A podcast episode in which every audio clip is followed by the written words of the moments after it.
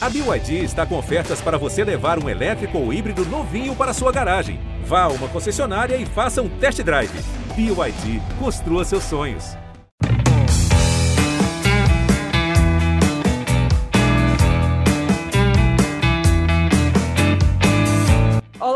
Todos que acompanham os podcasts do GE. Eu sou Thaís Jorge do GE. Globo e hoje a gente tem um programa especial de Clássico Rei, por isso juntamos os podcasts GE Ceará e GE Fortaleza.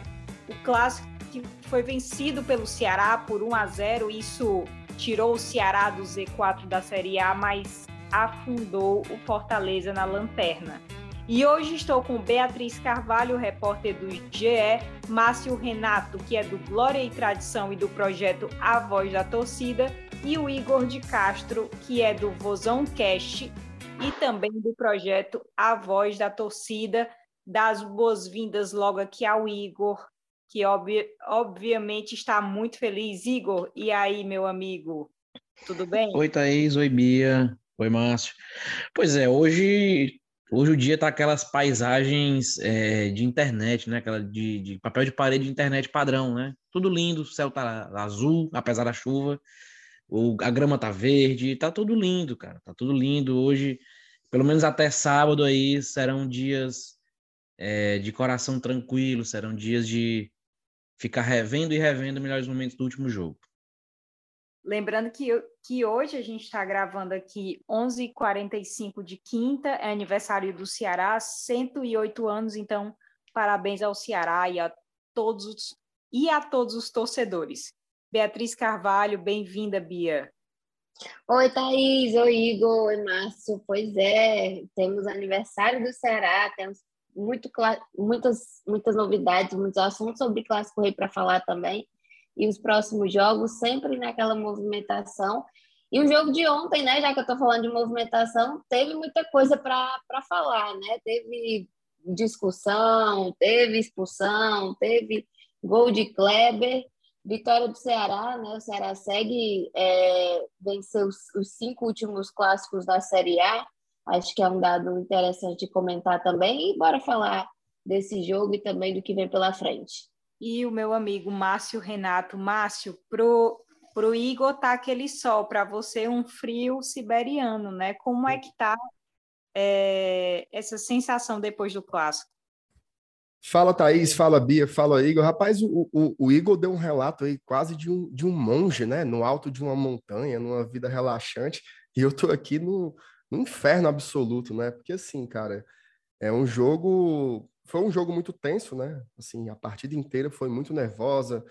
É, teve questão de arbitragem, o jogo foi muito mental também, né? E a gente termina um clássico como esse desmontado de várias formas, né? O torcedor do Fortaleza ele tá apavorado com a situação. Eu acho que nem o mais pessimista imaginava que a gente ia entrar em junho com resultados tão ruins na Série A, né? E óbvio que o clássico ele tem um peso totalmente diferente, mas esse peso também se agrava no contexto de oito jogos, né? O time disputou 24 pontos e fez apenas dois. Então é uma situação muito crítica e o ânimo tá tá bem baixo por aqui. Vamos começar a dinâmica, vamos falar de Ceará, Fortaleza e alternando, certo?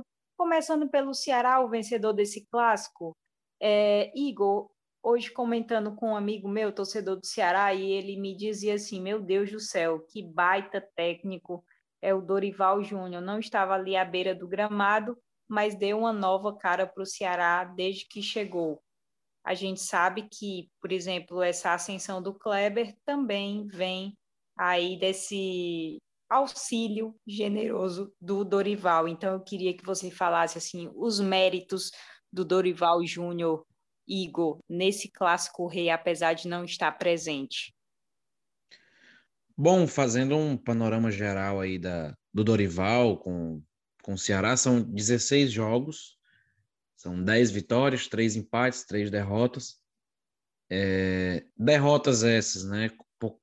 Ponho, muito na culpa, né? Por conta do, da ausência de elenco, né? Naquele momento foram três derrotas seguidas, né? Praticamente, então foram foram jogos bem ruins em que ele teve que usar realmente o terceiro banco de reservas. Então, é, é, O Dorival chegou, pegou um time bem desmontado mentalmente, fisicamente, é, moral totalmente zero. Uma equipe que tinha acabado de, de ser eliminada nas quartas de final de estadual, uma equipe que tinha sido acabado de, acabado de ser eliminada numa, nas quartas de final de Copa do Nordeste, e que só restava é, Copa do Brasil, Brasileirão e Sul-Americana no seu ano. É, essas competições passadas aí, cearense e nordestão, pelo, pelo investimento feito, pelo nível técnico dos atletas que trouxeram, pela preparação, o ideal era que se chegasse pelo menos às finais das duas. Não estou dizendo que tinha que ganhar, mas pelo menos nas finais. E a queda diante dessas duas equipes, né, CRB e Iguatu, trouxe um, um, é, é um mental totalmente ruim para o time. O elo com a torcida que, que tinha um, um, um, elo bem bacana no final da Série A do ano passado. O ideal era que se continuasse esse elo esse ano, que a galera abraçasse mais o time, que fosse é, começasse o ano bem mas não foi bem assim. E aí o Dorival pegou uma panela de pressão gigantesca, já estreou contra o Independiente no Castelão, mediante vários protestos, que coisas que ele não tinha nada a ver, né? Tinha acabado de chegar, primeiro jogo. E desde então ele vem ganhando a confiança do torcedor, a confiança do elenco. O elenco hoje é mentalmente muito diferente do que era. É, o time hoje é muito mais organizado, apesar dele não ter esse tempo todo para treinar, apesar dele não conseguir ainda é, é, dar liga realmente ao time, apesar de já, a gente já ver muitas qualidades, troca de passe, é, é, rodar a bola, ter paciência. Hoje você consegue enxergar muitas características que eu acho que ele queria implementar na equipe. E eu acho que hoje ele está bem perto de achar essa equipe titular realmente que ele quer mas já são 16 jogos e eu acho que se fizer o levantamento, ele não tem 16 escalações repetidas. Ele sempre faz mudanças por necessidade, não porque ele quer, por necessidade. É sempre secar alto, né, que é o, o, o condicionamento físico, é, expulsões, então realmente lesões. Então é algo realmente que ele vem é, orquestrando com, com a maestria, é, com o jogo de cintura nas situações que a gente está se vendo aí nesse, nesse começo de campeonato brasileiro. E, e, e a impressão que dá é de que quando ele tiver todo mundo 100% fisicamente na mão, tiver um, um, uma sequência maior de partidos, uma sequência maior de treinamento, um entrosamento maior, a impressão que dá é que esse time pode voar mais alto do que está hoje.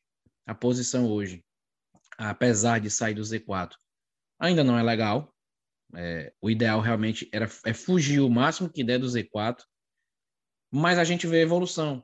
A gente vê que pode render mais, pode dar uma posição melhor, e eu acho que é isso que motiva hoje o torcedor do Ceará.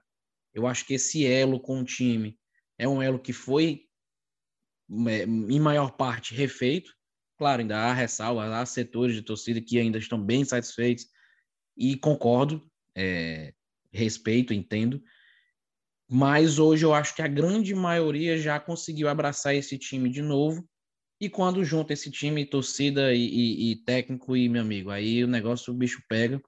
Esse time aí, só no final do ano que a gente vai saber onde é que ele vai parar. Que futebol é, é, ah. é sempre o jogo seguinte. Né? Não adianta, o Igor fala dessa parcela insatisfeita da torcida, e eu entendo, né, pelas eliminações no Cearense na Copa do Nordeste, mas aí, se você ficar o tempo inteiro é, assim, ruminando isso também, é muito difícil na, na evolução do time, né, no ambiente, e, e olhar para frente no, no, futebol é sempre essencial. Próximo jogo, assim como não dá para a gente olhar para o 2021 do Fortaleza e ficar parado naquele tempo da Série A, né? Realmente está num, numa situação difícil e vai ter que contornar isso de toda forma. Desculpa, Bia, te interrompi, diga. Não, eu que te interrompi, desculpa.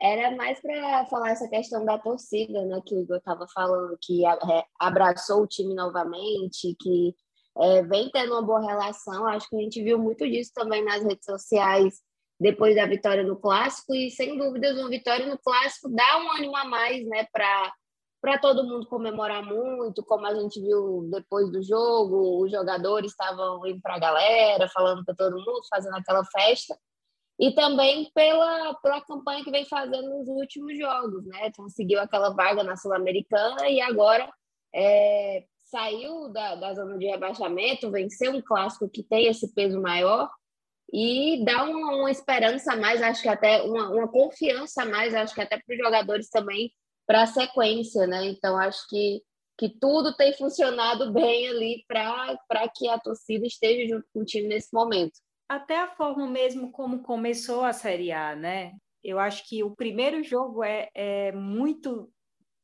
é, é, o cartão de visitas. Então, quando o Ceará venceu o Palmeiras, né, foi aquela euforia. E, e, embora nos jogos seguintes tenha demonstrado instabilidade, mas sempre que você pensava, não, é possível. Se vencer o Palmeiras, é possível vencer outros adversários também. Então, eu acho que os, os primeiros jogos, tanto do Ceará como do Fortaleza, foram decisivos porque o Fortaleza contra o Cuiabá também, na minha opinião, já era para ter vencido. Se tivesse vencido, é, já não no, nos outros jogos já não, na, não estaria tão pressionado na tabela. E aí, Igor, eu, é, fazendo os cálculos, Igor não, desculpa, Márcio, fazendo os cálculos aqui, nós temos 90 pontos a serem disputados na Série A, Fortaleza precisa de pelo menos 43. Estou falando de uma média, de uma média histórica né, para escapar de rebaixamento. O que fazer, Márcio? Você acha que o Voivoda tem culpa nisso? Ou é mais uma questão de desgaste, de DM, de banco de reservas? Afinal, o que é que o, que é que o Fortaleza tem que fazer fora daquela resposta óbvia, né? Vencer. Claro que é vencer, mas o que é que precisa mudar? Olha, Thaís, um, o campeonato de pontos corridos, ele ele é muito interessante porque ele não permite muito que as exceções é, as exceções vençam. Né? Ele é um campeonato que ele premia as, as situações médias. Né? Então você nunca vai ver um time se destacando, né? chegando ao título, por exemplo, por um único fator, e você também nunca vai ver um time ser rebaixado por um único fator. Sempre vai ser aí uma explicação multicausal, a gente pode dizer assim. E o Fortaleza ele está marcando ali naquela cartelinha, né? A, a, imagina aí a cartilha do rebaixamento. Fortaleza está marcando alguns pontos, né? Tá, tá preenchendo ali alguns quadradinhos. Eu acho que tem a questão da quantidade de jogos, né? Tem a questão física, tem a questão da, limita da limitação do elenco, mas eu acho que tem outros problemas de maior profundidade, né? Assim, veja, você chegar num clássico né, num jogo importante, oitava rodada de Série A, o time precisando vencer, você consegue montar um time titular que compete, né? Mas você olha para o banco de reservas e você vê jogadores que não entregam mais, né? Você imagina assim, eu estou perdendo para o Ceará. Quem é que eu vou colocar aqui que está no banco que vai me ajudar a reverter o placar? É o Romarinho? É o De Pietri? É o Robson? Né? Quem são os jogadores que podem entrar e mudar o jogo. Fortaleza não tem tido essas opções. Então aí você consegue encontrar também é, uma questão de planejamento, né? Assim, de, de, falta de peças mesmo, falta de, falta de profundidade do elenco e jogadores que antes você contava, antes eram úteis e hoje eles passam a não ter tanta serventia, né? Como é o caso, o caso do Robson talvez seja o mais icônico, né? Ele entregou 10 gols na temporada passada na Série A, gols inclusive que decidiram muitos jogos e agora ele é um jogador que entra e ele não consegue interferir no jogo. Romarinho, em 2019, foi a cara do Fortaleza. Hoje ele não consegue, ele não acerta um cruzamento, ele não consegue trocar dois passes, ele não acerta um drible, né? Então, tem essa questão. Então, você tem diretoria e tem também o trabalho do treinador, tá? Eu acho que o trabalho do Voivoda é um trabalho sólido, mas eu tenho um pouco de dúvida, tá? Dúvida honesta mesmo. Eu defendo a permanência dele. Acho que ele tem que continuar não consigo imaginar um, um, treinador que chegue e responda e mude o cenário. Eu acho que o Voivoda ele pode ser ajudado, né, talvez aí com, com alguma conduta mais enérgica interna, mudança de postura de alguns jogadores mesmo, tentar recuperar alguns atletas para chegar vivo no meio do ano e aproveitar da janela de alguma forma. Mas eu acho que o Voivoda ele precisa também mudar, tá? Não é porque você tem um planejamento e você considera ele sólido que você tem que ir com ele até o final. Eu acho que a forma como Fortaleza joga, a forma como Fortaleza encara o campeonato, até com um excesso de autoconfiança, eu não sei se é a melhor forma de encarar uma crise. Tá? Penso que o Fortaleza tem que fazer um cálculo talvez mais pragmático, talvez aquele negócio que a gente fala, né? Tentar estancar a sangria. Por exemplo, eu não vejo. Eu acho que o modelo do 352 é muito bom. Mas para domingo a gente só tem três zagueiros. Né? Porque o Tinga está fora e o Sebadios levou o terceiro cartão amarelo. Então, eu não consegui entender muito apostar na repetição. Talvez eu acho que seja o momento de fazer algumas mudanças mais pragmáticas assim. Vou dar só um exemplo para finalizar. Tem um jogo contra o Flamengo domingo, tá? O Flamengo é um time com um elenco, mesmo que jogue sem Gabigol e Arrascaeta, é um elenco muito superior ao do Fortaleza. É... A tendência é que o Flamengo ganhe o jogo, inclusive porque tem até esse azar, né? O Flamengo não estava tão encaixado, mas o Flamengo que a gente vai encarar domingo é o melhor momento do Paulo Souza. Então ainda calha de pegar esse contexto. Não basta a queda do coice, né? Só que depois do Flamengo, você vai ter Goiás dentro de casa, Atlético Paranaense dentro de casa, pega o Havaí fora e depois você joga contra o América Mineiro de novo no Castelão. São quatro jogos que, se você olha e bate time com time, você pensa assim: Fortaleza pode vencer. Fortaleza pode vencer. Só que você precisa ser inteligente. Para domingo, eu mandaria um, uma formação inteira fisicamente. Não colocaria boa parte desses titulares. Eu acho que a zaga não tem para onde correr né? Vai ter que ser Landázuri, Benevenuto e Tite, porque são os três que tem. Mas eu apostaria em outros jogadores mais inteiros para poupar os reservas para essa sequência que vai vir. Então, por exemplo, colocaria uma dupla de volantes de contenção, Zé Wellison e Jussa, por exemplo. Pouparia o Lucas Lima, que está claramente esgotado. Colocaria o Ronald, talvez. Uma dupla de ataque diferente. Não tem como. O Moisés joga as seis partidas como titular. Uma hora ele vai quebrar e não vai ter ninguém. Então, eu, eu seria mais pragmático, como o Rogério Senna foi em 2019, por exemplo, que ele botou os reservas contra o Flamengo para ganhar do Grêmio no jogo seguinte, tá? É garantia de vencer? Não é. Mas eu acho que o futebol hoje, se você não tiver condições físicas para competir, você perde. E chegar ali na décima rodada com dois pontos é um, é um desastre absoluto. Então, eu acho que está na hora de encarar a crise como ela é, tá? A autoconfiança é importante, é importante confiar no grupo, no elenco, tudo isso que o Voivoda fala todo pós-jogo. Mas eu acho que você precisa modificar um pouco o rumo das coisas. Se você está no caminho e esse caminho está ali afundando na última posição, eu não consigo acreditar que manter a rota vai tirar. Então, eu acho que o Fortaleza precisa fazer algumas mudanças mais enérgicas. Observando aqui, você falou né, de formação, Márcio. Vamos dar uma passada aqui para o torcedor, quem são os desfalques certos já no Fortaleza. Lucas Lima, Felipe e Ceballos estão suspensos, tá? Então não jogam. No DM, na última atualização, estavam Kaiser, Tinga e Matheus Vargas, certo? O no Kaiser Ceará, em transição, né, Thaís? Já é, o Kaiser já em transição, então pode aparecer.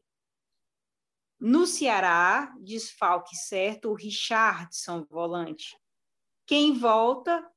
Pacheco, Giovanni e Mendonça. É, vale a gente lembrar que o Luiz Otávio, o zagueiro, é dúvida, saiu ontem, né, sentindo dores do Clássico Rei, mas se não jogar, a gente sabe que tem o Gabriel Lacerda à disposição. Então, anota, todo mundo anotando aí, até para quem vai jogar no Cartola também. É, Igor, vamos lá, Igor. Clebão, a redenção de Clebão, né? Autor do gol, vinha sendo muito criticado o Clebão, fez o gol, mas que passe absurdo do Vina, né? O Vina que fez toda uma recuperação, trabalhou de, de forma mais rápida para se recuperar e no fim é, essa dupla decidiu o clássico Rei Igor, a sensação, você que estava lá no estádio, Como é que foi? Conta pra gente aí como é que foi é, comemorar. Eu sei que você é fã do Clebão, né? Como é que foi esse momento para você? Pois é, rapaz. É, é, é... Kleber vai deixando sua marca aí na, na história do Ceará. Em algum é, negativo ou positivo, ele vai marcando sua, sua passagem, né? É, ontem marcou mais um gol, vem numa, numa crescente de confiança, vem, não sei se é o esquema do Dorival, junto com a confiança dele, mas esse ano a bola está entrando. É, ano passado ele passou o ano inteiro para fazer seis gols no ano todo, e esse ano já são sete é, e duas assistências. Ano passado nenhuma assistência e nós estamos em junho. Então a expectativa é que ele faça talvez o melhor ano da carreira dele com a camisa do Ceará. É, teve 2020 que foi muito bom, título na Copa do Nordeste, gols no Brasileirão. Mas eu acho que esse ano ele tem tudo para passar, ou pelo menos igualar. É, quanto ao, ao, ao Kleber e ao Vina, né, que foi o autor da jogada, cara, o Vina é, é, é o cara que tem que jogar. É o cara que tem que estar tá lá. É, o tanto que ele perturba o, o, o adversário, o tanto que ele causa no jogo, porque o Fortaleza ontem veio muito para cima no começo da partida, veio querendo matar logo o jogo, fazer um gol, ficar mais tranquilo. E, e você notava quando, quando o jogo parava, o Vina conseguia desestabilizar alguns jogadores, é, sabendo da, da fragilidade mental, né, digamos assim. Então, muitos jogadores caíram na pilha dele. Pikachu, Felipe, foram os caras que, que se exaltaram, entendeu? No, no, então ele ele tem que estar tá no campo, ele tem que jogar. E é um cara que do passo diferenciado, ele é o cara que fez o que ele fez ontem. Ele não está 100%, a gente está vendo, a gente está vendo que ele está longe de estar tá 100% do que ele fisicamente entrega. Mas ele é o cara que tem que estar, tá, ele é um cara diferenciado. Ele é um cara que com toque ele deixa o Clebão na cara do gol, faz o gol do jogo e acabou. É o cara que entrega três pontos para ti. Então, é, é, mesmo não estando 100%, mas deixando, entregando tudo que ele podia ali no campo, foi muito útil, foi muito útil e, e, e tomara que ele consiga se recuperar mais ainda, né? Para o jogo contra o Curitiba, que é um jogo muito importante também. Será tem essa dificuldade aí de engrenar duas vitórias seguidas, mas é um jogo muito importante. Uma vitória pode nos deixar numa situação mais confortável. Ô, Thaís, Igor, queria só dizer que o Igor defendeu o Clebão no nosso raio-x, viu? Os torcedores ficaram comentando lá na live, não, não acredito que ele está defendendo, muito clubista. Claro que ele tem que ser clubista, né? Ele está representando a voz da torcida do Ceará. E o homem marcou, né, no clássico, foi o único gol, inclusive, do jogo. E só para complementar também essa questão do Vina, né?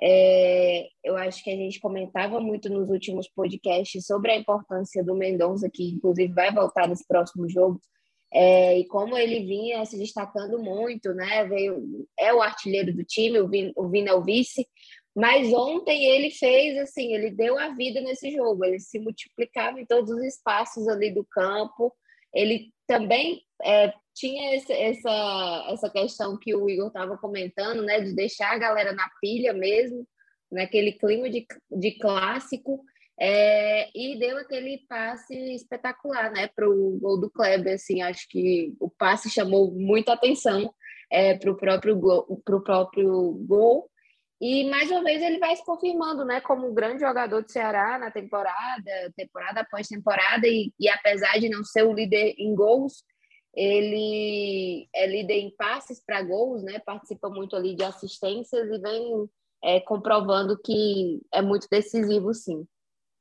Assim, Bia, só três considerações bem rapidinhas para terminar. É, a, a, a, o jogo do Messias ontem foi muito bom, vem mostrando realmente um alto nível de, de, de um mês para cá. Parece que vem, vem voltando a ser aquele Messias que a gente conhecia.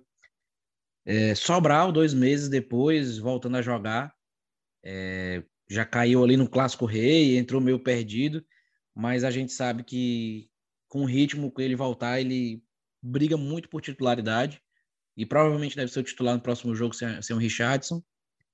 E a terceira consideração que do Eric, que eu achei muito abaixo, muito abaixo do. Tudo bem, o Eric não. É, ele está no nível abaixo do Mendonça. Mas a impressão que dá é que se fosse o Mendonça, o jogo ontem teria sido um pouco mais facilitado. Acho que a gente conseguiria fazer um 2 a 0 talvez. Muitas bolas caíram no pé do Eric e ele se atrapalhava, não conseguia dar seguimento. E eu acho que com o Mendonça, na confiança que o Mendonça está hoje nesse ano, eu acho que ele teria guardado pelo menos um ou deixado alguém na cara do gol. E a gente não tinha passado aquele sufoco todo que foi no final do segundo tempo. É, Beatriz Carvalho ontem cobriu o jogo comigo. E aí essa pergunta vai para a Bia e para o Márcio. Até que ponto, Márcio e Beatriz, vocês acham que essa campanha na Série A ofusca também a Libertadores, né? E até que ponto vocês acham que esse argumento da, da torcida de que ah, demonstra uma postura em uma, uma competição e outra postura em outra é verdade? Vocês acham que realmente o Fortaleza entra com tudo na Libertadores e na Série A entra abaixo? Thaís, eu acho que cai um pouco a produção, não sei se por conta da, da diferença das competições, né? Uma ser mata-mata e a outra ser de pontos corridos. Assim, o mata-mata, o que eu digo é porque essa primeira fase era muito curta, né? Então não tinha muito o que pensar. Já o Brasileirão pode-se ter aquela ideia de que são 38 rodadas, então dá para recuperar ali em um dado momento. Então, pode ser que em algum momento teve isso de fato, né? A gente, um certo, uma, uma certa prioridade ali uma competição, na, na Libertadores, no caso. Mas acho que hoje, principalmente levando em consideração a bronca da torcida, aquilo que o próprio Márcio estava falando aqui, né? Que é, tem que encarar como realmente é e que tem que ser uma campanha de salvação nesse momento, tá ali na lanterna do campeonato. Então, acho que, pelo menos o que eu, o que eu vi ontem é que o time estava é, buscando realmente esse, esse resultado, entrando em campo com, com força, né? com bastante ímpeto, que a gente comenta muito também sobre os jogos é, da competição internacional. Acho que a questão da expulsão logo cedo desorganizou muito a equipe, então é, vai muito na conta disso também, né? A confusão, a, a expulsão e mudar de estratégia logo no início acabou é, deixando a galera meio desnorteada por alguns minutos.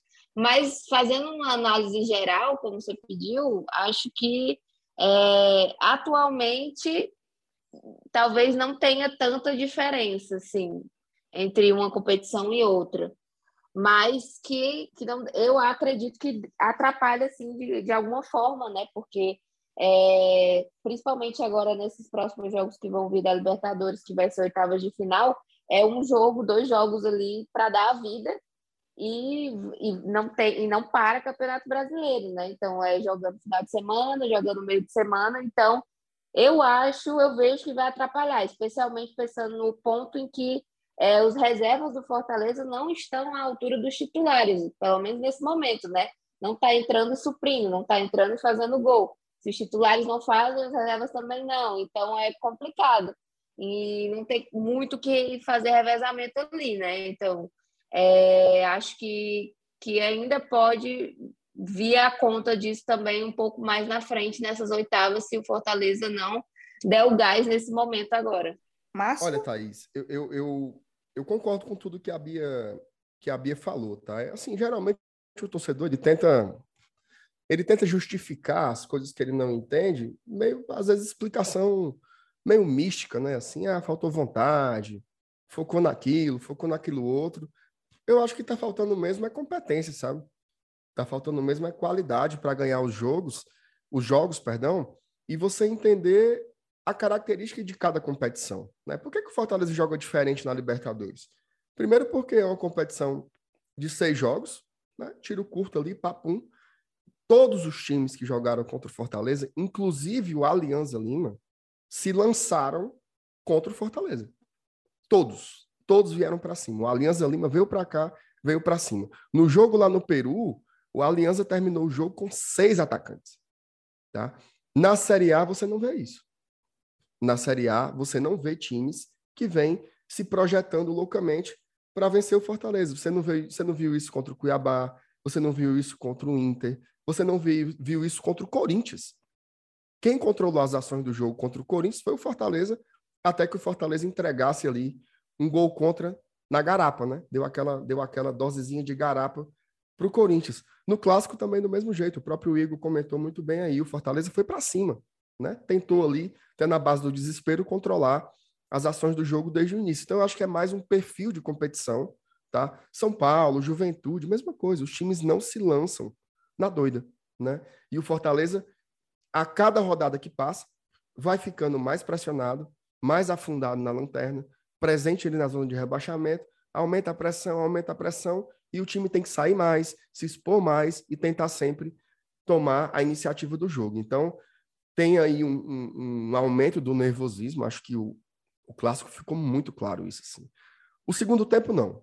Tá? Acho que deu ali um intervalo, Fortaleza conseguiu se equilibrar, mesmo com um jogador a menos, fez um segundo tempo melhor do que o Ceará. Só que o primeiro tempo, depois da expulsão do Felipe, Fortaleza até teve uma jogada, né? Teve ali um contra-ataque, mas o Ceará ele controlou o jogo, né? A gente que estava aqui assistindo, né, enquanto torcedor, a sensação que tinha era assim: vai sair o gol. Vai sair o gol. Saiu com 56, mas saiu, estava cantado, né? O quanto o Fortaleza se abalou. Me pareceu ali que entre a expulsão do Felipe e o gol do Ceará, o principal objetivo do Fortaleza, os principais objetivos do Fortaleza eram resistir e fazer com que alguém do Ceará fosse expulso também. Né? Então, tudo queria falta, tudo ia reclamar com o árbitro, ou seja, o psicológico se desmanchou. Né? Então, é uma situação muito crítica, mas eu acho que essa história aí da Libertadores é óbvio que agrava fisicamente e tal, mas eu vejo um pouco como muleta, sabe? Se você tem uma muleta ali para se escorar e você justificar todo o seu fracasso na competição, tá? Eu acho que não é bem por aí. É tanto que a gente vem de uma sequência de jogos de Série A. Né? O Fortaleza jogou sábado contra o Juventude no Castelão. E, e a questão de ontem não foi física. Tá? Você pode dizer que ela foi psicológica, você pode dizer que ela foi técnica, pode dizer até que foi tática. Porque eu acho que quando o Fortaleza fica com um a menos, o Voivoda não pode esperar até os 16 do segundo tempo para fazer uma troca. Acho que ele demorou demais para fazer uma contenção tática ali no jogo. Então, para mim, eu, eu não atribuo a Libertadores, não. Assim, é um dos elementos? É. Mas é como eu falei lá no início aqui do nosso podcast, né? Você não explica uma lanterna na oitava rodada só por uma coisa. É sempre uma muleta muito grande, porque na verdade é uma conjunção de fatores. É como você imaginar a queda de um avião, né? Um avião não cai só por um motivo. Sempre tem que ser uma combinação de coisas e o Fortaleza está marcando tudo na sua cartilhinha aí. É isso o pior início tá, da Série A nos últimos 10 anos, ou seja, desde 2013 não há um time com um início tão ruim como Fortaleza em oito rodadas, preocupante demais. E aí agora a gente vai pensar no próximo jogo do Ceará, Ceará que recebe o Coritiba no sábado, sete da noite pela nona rodada, e eu pedi a ajuda do meu amigo Rodrigo Saviani, do Paraná com as informações do Coritiba. Fala, Rodrigo. Oi, amigos do GE Ceará, tudo bem? Prazer enorme falar com vocês. Vamos então trazer as notícias do Coritiba para essa partida contra o Ceará. O Coxa que chega animado pela vitória por 1 a 0 diante do Botafogo na última partida. O Coxa que é o melhor mandante da Série A. Quatro jogos no Couto Pereira, quatro vitórias, 100% de aproveitamento. Só que, por outro lado, o Coritiba ainda não conseguiu engrenar fora de casa. Quatro jogos, um empate e três derrotas, além de atuações abaixo do esperado. Curitiba tenta melhorar isso e quebrar esse jejum fora de casa diante do Ceará. Para essa partida, o técnico Gustavo Morínigo tem algumas novidades. Ele mesmo é novidade, porque ele volta a comandar a equipe à beira do gramado, cumpriu suspensão na última partida, Além dele, estão de volta a dupla de zaga titular, Luciano Castan e Henrique, e também o atacante Aleph Manga. Os três também cumpriram suspensão contra o Botafogo. Por outro lado, a bruxa anda meio solta ali pelo Couto Pereira, principalmente por conta de lesões. Na partida contra o Botafogo, o time já não contou com o volante Andrei, que lesionou o joelho, vai passar por cirurgia, fica fora do restante da temporada. E também não contou com o lateral esquerdo Egídio, que vem sendo titular, mas também se machucou, foi vetado contra o Botafogo e continua fora diante do Ceará. Além desses dois, o time tem mais dois desfalques importantes no ataque. Léo Gamalho, artilheiro da equipe, fica fora da partida, também lesionado, assim como o lateral direito Matheus Alexandre, que vem sendo titular, tendo um bom desempenho até na questão defensiva da equipe, acabou se machucando contra o Botafogo e fica fora dessa partida contra o Ceará. Dentro desse panorama que o técnico Gustavo Morínigo vai ter que montar esse Coritiba com essa missão de quebrar um jejum fora de casa para essa partida e também para continuar colado ali nos líderes, o Coxa que está no G4 do Brasileirão. É isso, pessoal. Essas são as informações do Coritiba. Volto com vocês. Um grande abraço. E claro, depois da participação do Rodrigo, muito obrigado, um beijão para todo mundo aí da equipe. A gente também pediu a participação desse querido amigo, como ele fala, a gente é família, né, que é o Fred Gomes, setorista do Flamengo, adversário do Fortaleza, que joga no domingo, às quatro da tarde, no Rio de Janeiro. Fala, Fred. Alô, alô, amigos do GSE, um grande abraço a vocês. Sou o Fred Gomes e estou passando aqui para falar desse Flamengo e Fortaleza. Essa partida encerra uma série de cinco jogos consecutivos do Flamengo no Maracanã e o objetivo não pode ser outro que não a vitória. O Flamengo venceu os quatro jogos anteriores no Maracanã e se pensa em disputar o título, se quer se aproximar de Palmeiras, Atlético Mineiro e Corinthians, os líderes com 15 pontos, tem que vencer. Flamengo é oitavo colocado, mas as pessoas têm que lembrar que o Flamengo tem 12 pontos, então não está tão distante da liderança. Ah, o Fortaleza tem um time forte, a gente sabe disso, fez uma excelente temporada no passado. O trabalho do Voivô, da Voivoda, não sei como é que fala, vocês me ensinem aí, já ouvi diversas é, versões, é excelente, mas esse ano no brasileiro, o, tudo que ele fez no ano passado junto com seus jogadores não vem se repetindo. A gente vê aí um Fortaleza que ainda não venceu no campeonato, perdeu agora esse clássico para o Ceará. Então, o Flamengo, mesmo sem Gabigol e Arrascaeta, desfalques para essa rodada, Gabigol suspenso e Arrascaeta com a seleção uruguaia, o Flamengo é franco favorito e a torcida aposta todas as suas fichas para chegar perto do pelotão da frente no campeonato. A gente sabe que o Paulo Souza varia muito a equipe. Geralmente, quando ele tem todos os jogadores à disposição, ele já varia. Imagine agora com dois desfalques de peso. Mas pensando no que ele tem feito nas últimas rodadas, eu acredito que a escalação será Hugo, Mateuzinho, Rodrigo Caio, Davi Luiz e Ayrton Lucas, João Gomes, William Arão e Everton Ribeiro. Na frente, Bruno Henrique, Vitinho ou Lázaro e Pedro. Agora, não descarto que o Andreas Pereira comece jogando e nem o Pablo, zagueiro, que vem muito bem. Só que o Davi Luiz é homem de confiança do Paulo Souza. Então é aguardar, beleza, galera? Aquele abraço. Agradecer demais ao Fred também, Fred que é nosso super amigo mesmo, cara, super querido. E aí, é, a gente já está quase terminando o nosso podcast maravilhoso, mas eu queria pedir ao Igor e ao Márcio e à Bia, os três, por favor, se vocês puderem tentar, né, escalar o Ceará e o Fortaleza para esses confrontos, começando por Igor e Biazinha, os dois juntos. Vamos lá. Como é que vocês acham que esse Ceará vai, vai a campo? Bom, João Ricardo. João Ricardo. É, acho que vai de Nino, de novo. Nino que sim. fez uma partidaça ontem defensivamente. Pensei sim, que sim. fosse sofrer mais, mas jogou muito. É, a zaga, creio que vai ser Messias e Gabriel. Ser isso mesmo. Isso. Acho que sim. Acho na esquerda, na esquerda eu acho que o Pacheco volta. Ontem foi o Vitor Luiz devido à suspensão do Pacheco, mas eu acho que quando Sim. ele voltar agora, acho que vai ser ele o titular. Mas Também é acho, concordo. É uma, é uma posição bem aberta. Na volância, o Richardson volta. O Richardson não joga, ele, na verdade. Ele fica, é. E, o e aí teremos... tá fora, né? Ou ele volta Isso. já? Hum, tá daí depende do, do CESP mas acredito que seja é, Richard e Sobral. Acho que o Sobral já jogou ontem justamente para dar um mínimo de ritmo para a sequência. E Vina e Mendonça de volta. Mendonça de volta. Lima. É, Lima. Lima e Clebão.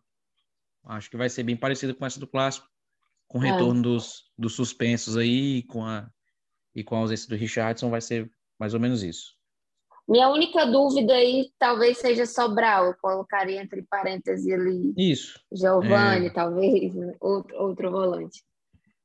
Mas eu, eu, eu acredito muito que ele tenha sido já utilizado ontem. No momento que o Richardson recebeu o cartão, é, já sabendo da suspensão dele, eu acho que já colocaram o Sobral justamente pensando no jogo de sábado, para dar o mínimo de ritmo para o Sobral.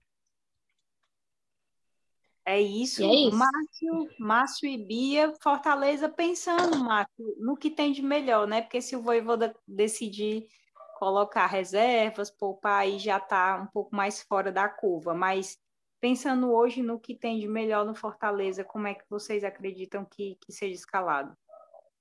Olha, eu acho que o, o Boeck é o, é o titular, né? Fez mais, fez mais uma partida boa ontem, fez uma, uma ou duas defesas ontem importantes. É, eu acho que o trio de zaga não tem outra saída, né? Sem Sim. Tinga e sem Sebadios. Sim. Vai ser ali o Landázuri pela direita, o Benevenuto centralizado e o Tite do lado esquerdo, né, Bia? Acho que não tem muito, Sim, não tem muito o que fazer onde- aí. muito para onde correr. Com o Felipe suspenso, com o Lucas Lima suspenso e com o Vargas lesionado, eu acho que não sobra outra coisa para o Voivoda fazer se não for montar um esquema com três volantes, tá? Então eu acho Zé que Wellison, é, né? Zé Wellison, é, Jussa e Hércules. Eu acho que deve ser o trio que vai a campo aí no meio campo. Pikachu não tem reserva, né? Então ele vai de novo para a partida pensando nisso, né? De força máxima. E pelo que foi o jogo de ontem, eu acho que ele começa com o Crispim e o Capixaba no banco, tá? Acho que o Crispim deve ser o ala pela esquerda e o ataque é Moisés e Romero. Não sei se você concorda comigo, Bia. Concordo, acho que é isso aí mesmo. É, e, assim, uma coisa que a gente não falou na hora que a gente estava falando de clássico, mas quero deixar registrado aqui que o Lucas Lima fez uma ótima partida ontem também. Achei que ele foi bem, é um dos melhores do lado do Fortaleza e, e segue assim naquela evolução do Fortaleza que a gente também vem falando sempre. Vai fazer muita falta nesse jogo. Sim, verdade, sem dúvidas. Acabou substituído, confesso que eu nem entendi muito bem essa no momento. Também não, Mas- e ele, ele tinha acabado de deixar o Romero na cara do gol. Exatamente. Isso.